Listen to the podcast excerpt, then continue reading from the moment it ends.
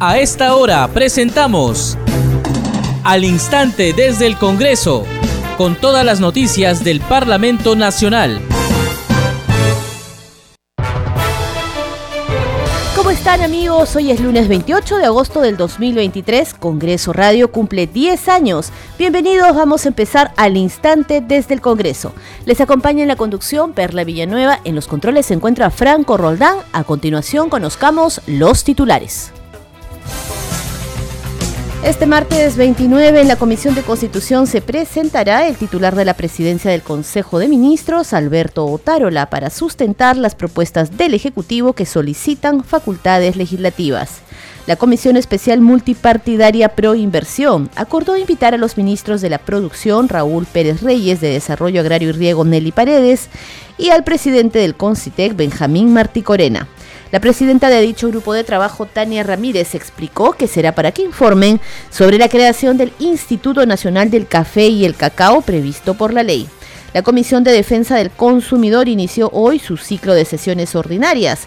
A esta primera sesión se invitó al presidente ejecutivo del organismo supervisor de inversión privada en telecomunicaciones OCIPTEL, Rafael Muente, quien expuso sobre la propuesta respecto a la protección de los usuarios de servicios en telecomunicaciones. En otro momento, los miembros de este grupo de trabajo aprobaron la propuesta de plan correspondiente al periodo anual de sesiones 2023-2024.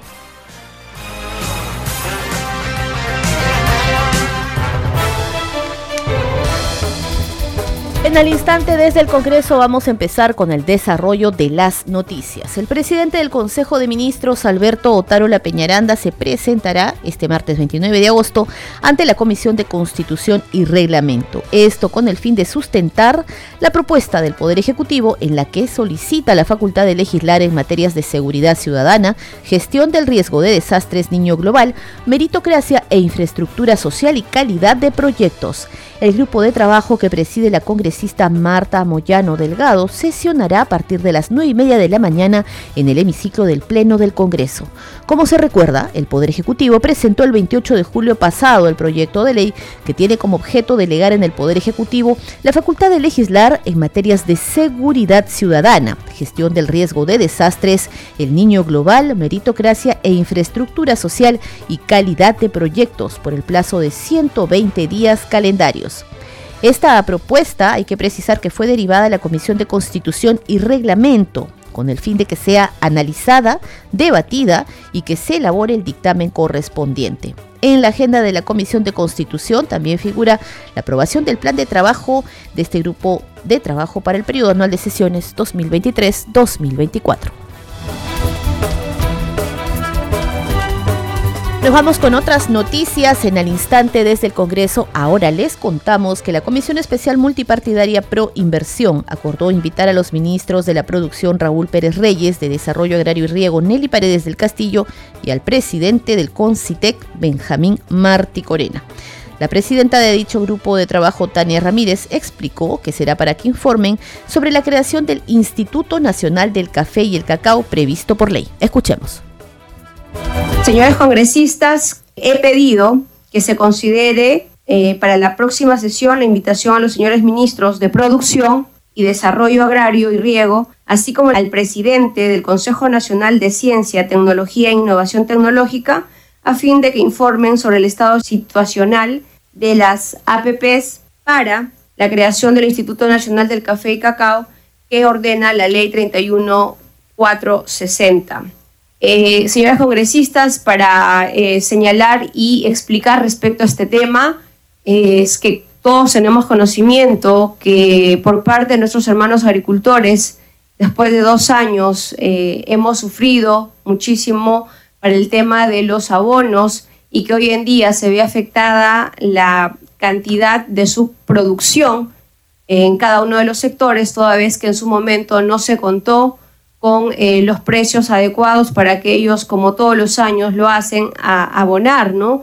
Y para ello, desde el Congreso de la República se han venido impulsando muchos proyectos en favor de nuestros hermanos agricultores, y uno de ellos es la creación de un Instituto Nacional del Café y Cacao, que definitivamente también ayudará a un sinnúmero de cultivos alternativos. Pero, ¿qué está haciendo el Ejecutivo? Eh, yo, al menos en semana de representación, He solicitado reuniones de los cuales eh, el Ministerio de Producción eh, le vota la pelota al Ministerio de Agricultura, el Ministerio de Agricultura viceversa. Entonces, toda vez que ese dilema se encuentra en esa situación, es conveniente citarlos a la comisión y puedan aclarar cuál es el avance respecto a este proyecto que es de mucha importancia para la agricultura de nuestro país.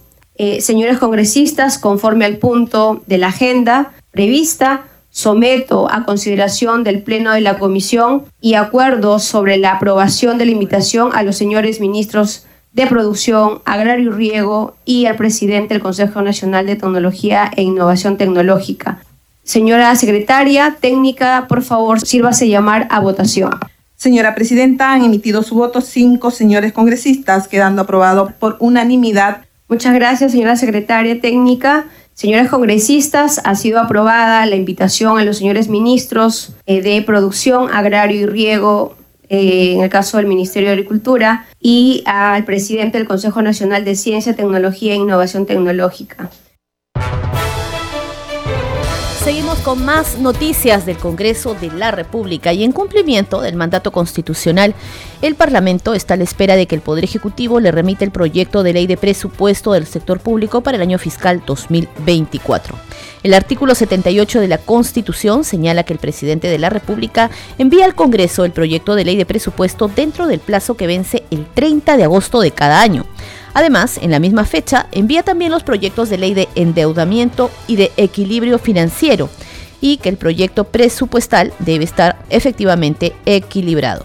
Hay que señalar que el presupuesto del 2023 ascendió a 214 mil, 8 mil millones de soles y se prevé para el próximo año un incremento para atender diversas contingencias, entre ellas los efectos del niño global y con el fin de obtener información sobre la protección de los usuarios de servicios en telecomunicaciones, la Comisión de Defensa del Consumidor inició hoy su ciclo de sesiones ordinarias. A esta primera sesión se invitó al presidente ejecutivo del organismo supervisor de inversión privada en telecomunicaciones OCIPTEL, Rafael Muente, quien expuso sobre el trabajo que realiza a la fecha esta institución. Escuchemos parte de sus intervenciones.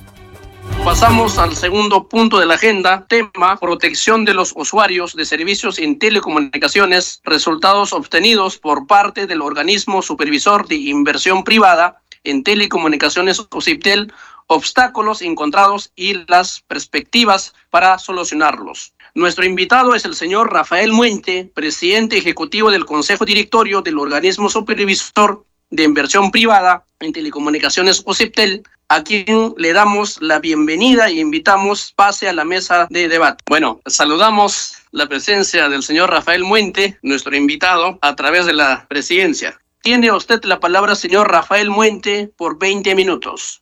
Buenos días, uh, señor presidente. A través suyo, buenos días a los miembros de la comisión que nos acompañan tanto presencial como remotamente.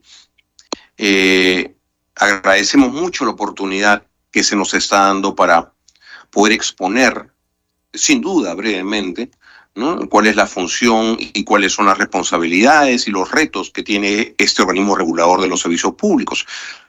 Esta comisión siempre se ha denominado eh, Comisión de Defensa del Consumidor y de los organismos reguladores del Estado. ¿no? Y, y, claro, en verdad eh, son dos cosas muy distintas porque en verdad los organismos reguladores eh, nacimos y tenemos como misión generar eficiencia en eh, los sectores en los cuales tenemos responsabilidades. ¿no? Los organismos reguladores nacemos con la privatización y desde esa perspectiva, y desde esa perspectiva, buscamos, en el caso particular de las telecomunicaciones, que se genere mayor eficiencia, mayor competencia y por supuesto que, que todo eso redunde en bienestar de los usuarios y consumidores de los servicios de telecomunicaciones.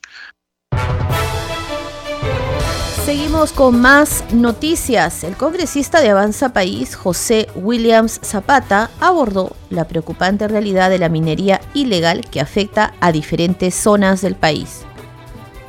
La minería ilegal es una amenaza grave en el Perú porque no solamente está en Madre Dios, sino también toda la frontera del Putumayo, está en la frontera también con el Ecuador, pero por el norte, por Bagua, y en diferentes partes del, del, país. Entonces es una amenaza que es nacional y transnacional y que debe ser cumplida. Y lo que hemos podido determinar es que obviamente hay bastante corrupción. Eso de la minería ilegal e informal están a un paso y si es que no se, la informal no se convierte en minería formal, pues estamos en lo mismo. Entonces esa, ese proceso tiene que ser rápido, ese proceso tiene que ser vial y en ese proceso tiene que involucrarse el Estado. El problema de seguridad es gravísimo, ahora se escucha hablar del plan Bukele, plan Bukele no. La cosa es de que esto se tiene que corregir. Estoy convencido de que la delincuencia tiene que tener un ataque. O sea, tiene que ser atacadas. De lo contrario, no vamos a, no vamos no vamos a salir del problema. Pero obviamente no con lo mismo, sino de forma más técnica, más profesional, dándole los recursos a la policía.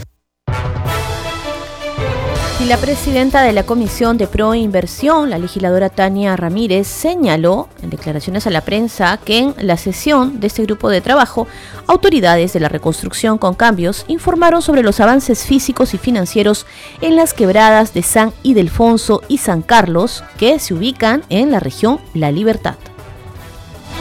Consultarle acerca de eh, la reunión, ha habido un problema también porque escuchamos que indicaba que necesita la presencia del MEF en cuanto al financiamiento de esos importantes proyectos. Sí, eh, bueno, efectivamente el día de hoy en esta sesión eh, se invitó al MEF y se invitó a los funcionarios de la RCC para que dieran cuenta de las irregularidades que nosotros cuando hicimos la sesión descentralizada en la ciudad de Trujillo nos las puedan en este caso explicar, porque en su momento también llevamos información como el día de hoy hemos hecho presente y corroboramos con lo que ellos expusieron, cosa que ha habido una variación bastante grande eh, entre avance físico y financiero y bueno, seguimos con esa duda, ¿no? Con esa duda porque en su momento Reconstrucción, por cambio, Reconstrucción con Cambios mencionó que era un tema del MEF. Y el día de hoy se lo invitó al MEF para que justamente haga lo que hizo la persona que estuvo, decirles que ellos no tienen nada que ver porque se les ha otorgado, en este caso a RCC, eh, que ellos puedan subir toda la información y hacer el devengado respectivo de acuerdo a los avances que dichas obras que maneja Reconstrucción por Cambios eh, realice, ¿no? Entonces, eh, eso es lo que queríamos que quede como claro en la sesión y responda. Acá la única responsabilidad absoluta que tiene es RCC. Ellos tienen que responder de todos los avances físicos, financieros y de todo lo que este proyecto eh, en camino tenga presente o se presente, ¿no? Entonces, nosotros personalmente hemos ido a la zona y sí nos llama muchísimo la atención, por ejemplo, en el caso de la quebrada San Carlos, que no existe ninguna acción ahí, o sea, no se ha realizado nada, nada, pero sí existe devengado 76 millones de soles. Quiere decir que están destinados. Eh. Así es, se ha devengado, o sea, se ha cancelado. Según lo que manifiesta Reconstrucción con Cambios es respecto a la compra de terrenos eh, y un sinnúmero de cosas que el día detallado, el día de hoy ha detallado, pero que igual no coincide con la información que aparece en SOSEN.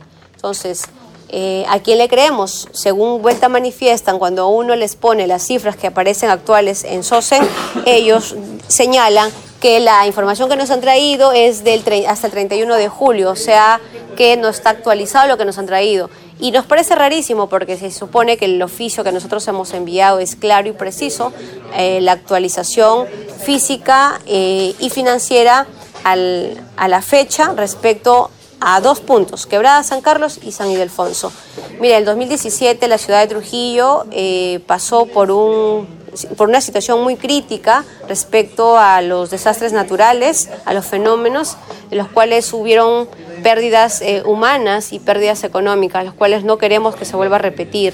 Y para ello se ha llevado a cabo dicho proyecto, proyecto que a la fecha podemos señalar no está con éxito, este, teniendo un avance que se requiere hasta la fecha. Ahora ya nos han dicho que este, al menos la quebrada San Carlos está para el 2024 y la quebrada San Ildefonso para el 2025, cuando esto se debió haber entregado el 2023. A partir de hoy, lunes 28 de agosto, diversas comisiones dieron inicio a sus labores. El presidente del Congreso, Alejandro Soto Reyes, destacó la atención especial que se brindará a los distintos temas en este periodo legislativo. Hay que precisar que esta tarde sesionan la Comisión de Transportes. Ha sido invitada la ministra de Transportes y Comunicaciones, Pierina Lazarte Castillo. Tendrá que sustentar, además se brindará opinión y aportes al proyecto de ley presentado por el Poder Ejecutivo que propone modificar el decreto legislativo decreto legislativo para promover y facilitar el transporte marítimo en tráfico de cabotaje de pasajeros y de carga así como también aprueba otras disposiciones. También sesionará la Comisión de Defensa Nacional. Ha sido invitado el ministro del Interior Vicente Romero Fernández para que informe sobre la política general de su sector y explique sobre el numeral 2.1 en materia de seguridad ciudadana del proyecto de ley que delega en el Poder Ejecutivo la facultad de legislar en materias de seguridad ciudadana, gestión de riesgo de desastres, niño global, meritocracia, infraestructura social y calidad de proyectos, entre otros temas relacionados. También sesionará la sesión de la Comisión de Ética Parlamentaria. Es una sesión de elección de mesa directiva e instalación. Vamos a escuchar a continuación al presidente del Congreso, Alejandro Sotorreyes. Volviendo de la semana de representación, las comisiones ordinarias y las comisiones especiales comienzan el trabajo. Se procede a la elaboración de dictámenes. Los proyectos de ley van puliéndose poco a poco para llegar al Pleno y posteriormente convertirse en leyes. ¿Qué es lo que el pueblo espera? Vamos a legislar fundamentalmente en lo que es salud, educación y seguridad ciudadana. Por supuesto que vamos a atender también los proyectos de ley que ha remitido el Ejecutivo, vamos a evaluar la posibilidad de otorgarle facultades para legislar a ellos, pero sustancialmente tenemos algo importante que el pueblo debe saber. Se va a modificar la ley de contrataciones y adquisiciones del Estado. Ya no habrán más trabas y este Congreso del Bicentenario le va a dar un instrumento legal a los alcaldes, gobernadores regionales y a los propios ministerios del país para que puedan ejecutar las obras sin problemas.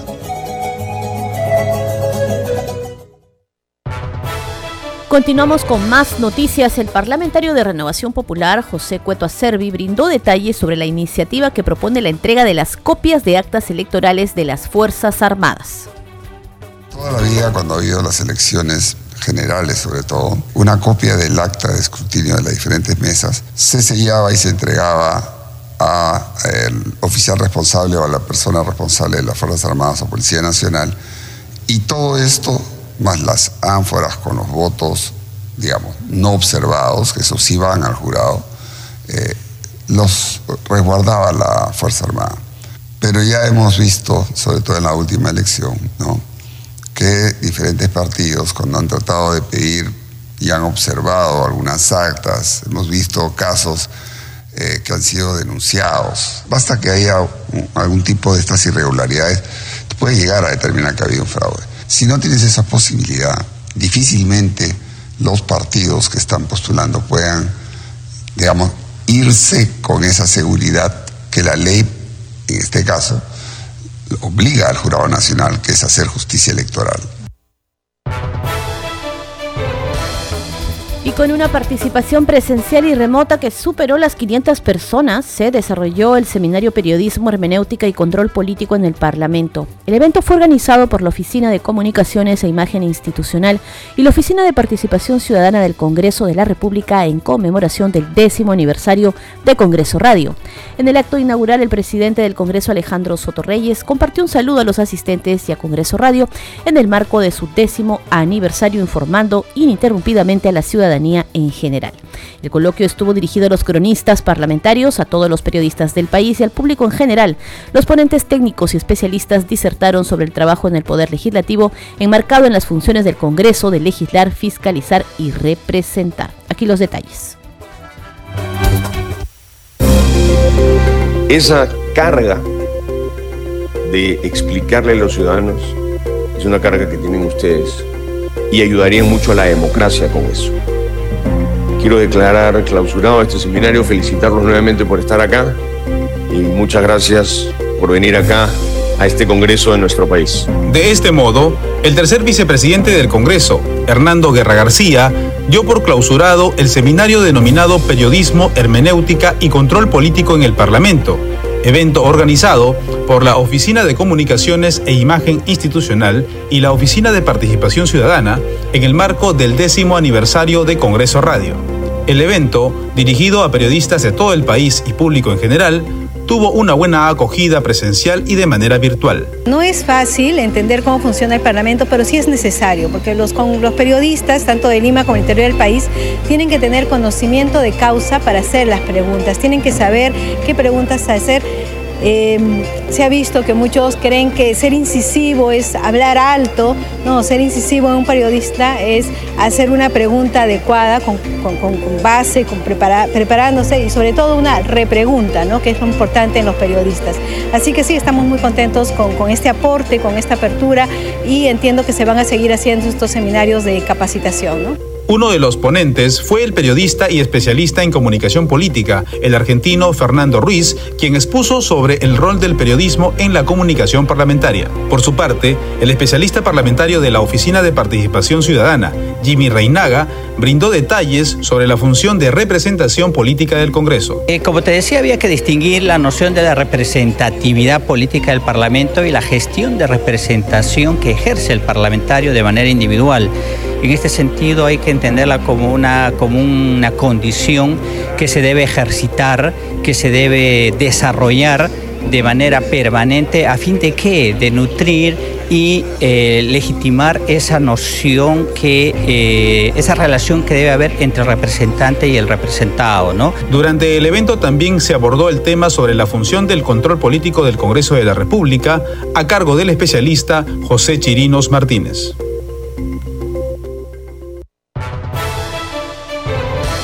Presidente del Congreso, Alejandro Soto Reyes, saludó a Congreso Radio por su décimo aniversario. Destacó el trabajo de la emisora institucional informando sobre las leyes que se aprueban, así como sobre la labor de fiscalización y de representación nacional. Este 28 de agosto se conmemora 10 años de la creación de Congreso Radio, una institución que es parte del Congreso de la República, el primer poder del Estado a través de este medio de comunicación, los 130 congresistas, el personal de confianza, el personal administrativo y todos los que integramos esta familia, hacemos de conocimiento público, de conocimiento nacional, todas las incidencias, la creación de leyes, los proyectos que motivan a las distintas regiones. Este medio de comunicación cumple 10 años al servicio del Perú. Y es el momento en el cual nosotros saludamos y respaldamos a todos los trabajadores que integran esta gran familia. Y esperemos que pronto podamos seguir llegando a más lugares del país. Estamos desde Tumbes hasta Tacna, de norte a sur, de oriente a este, y ese es el trabajo que se cumple. Diez años de trabajo intenso, haciendo conocer lo que el Congreso del Perú hace por su pueblo un saludo a todos los hermanos que integran esta gran familia. Feliz décimo aniversario, hermanos de Radio Congreso. Aprovecho la oportunidad para dar un especial saludo a nuestro equipo de comunicaciones, las personas profesionales que integran el equipo de Congreso Radio. Danisa Palomino, coordinadora y fundadora de Congreso Radio, a Carlos Alvarado, a Víctor Incio, Franco Roldán, Jaime Barbarán y Clorinda Vázquez. Éxitos y que siga Congreso Radio adelante. Este programa se escucha en las regiones del país gracias a las siguientes emisoras. Radio Inca Tropical de Abancaya Purímac, Cinética Radio de Ayacucho, Radio TV Shalom Plus de Tingo María, Radio Madre de Dios de Puerto Maldonado, Radio TV Perú de Juliaca Puno, Radio Amistad de Lambayeque, Radio El Pueblo de Ayacucho, Radio Satel Perú de Lampa en Puno, Radio La Voz del Valle de Aplao en Arequipa, Radio Estar de Moyendo en Arequipa, Radio Gaceta Ucayalina Online, Radio Líder de la Unión en Piura, Radio Victoria de Ocros en Huamanga, Ayacucho. Enseguida, los titulares de cierre. Este martes 29 de agosto en la Comisión de Constitución se presentará el titular de la presidencia del Consejo de Ministros, Alberto Otárola, para sustentar las propuestas del Ejecutivo que solicitan facultades legislativas. La Comisión Especial Multipartidaria Pro Inversión acordó invitar a los ministros de la producción Raúl Pérez Reyes, de Desarrollo Agrario y Riego Nelly Paredes y al presidente del CONCITEC Benjamín Martí Corena. La presidenta de dicho grupo de trabajo, Tania Ramírez, explicó que será para que informen sobre la creación del Instituto Nacional del Café y el Cacao previsto por ley. La Comisión de Defensa del Consumidor inició hoy su ciclo de sesiones ordinarias. A esta primera sesión se invitó al presidente ejecutivo del organismo supervisor de inversión privada en telecomunicaciones OCITEL, Rafael Muente, quien expuso sobre la propuesta respecto a la protección de los usuarios de servicios en telecomunicaciones. En otro momento, los miembros de este grupo de trabajo aprobaron la propuesta de plan correspondiente al periodo anual de sesiones 2023-2024. Al instante desde el Congreso también se escucha en las regiones del país gracias a Radio Corporación de la región Pasco, Radio Mariela de Canta en Lima, Radio Sónica de Ayacucho, Radio Luz y Sonido de Huánuco, Radio Capullana de Sullana en Piura, Radio Sabor Mix 89.9 de Quillo Yungay en Ancash, Radio Estéreo 1 de Jauja, Radio Continental de Sicuani en el Cusco, Radio Cari de Carabelí en Arequipa, Radio Máxima de Santa Rosa de Quibes y Radio Pasco también de la región Pasco. Gracias por su sintonía. Mañana nos encontramos con más información del Congreso de la República.